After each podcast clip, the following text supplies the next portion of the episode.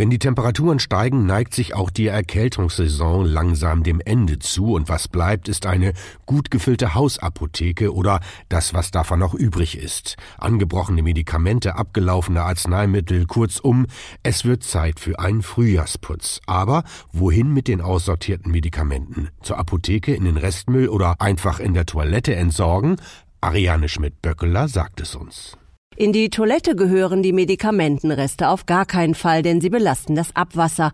Apotheken können alte Arzneimittel zurücknehmen, sie sind dazu aber nicht verpflichtet. In manchen Kommunen müssen Medikamente beim Schadstoffmobil oder Recyclinghof abgegeben werden. Ist das nicht der Fall, gehören sie in den Restmüll. Am besten in der Verpackung und in einem gut verschlossenen Müllbeutel, damit sie nicht in falsche Hände gelangen. Für Asthmasprays und Krebsmedikamente gelten allerdings Sonderregeln.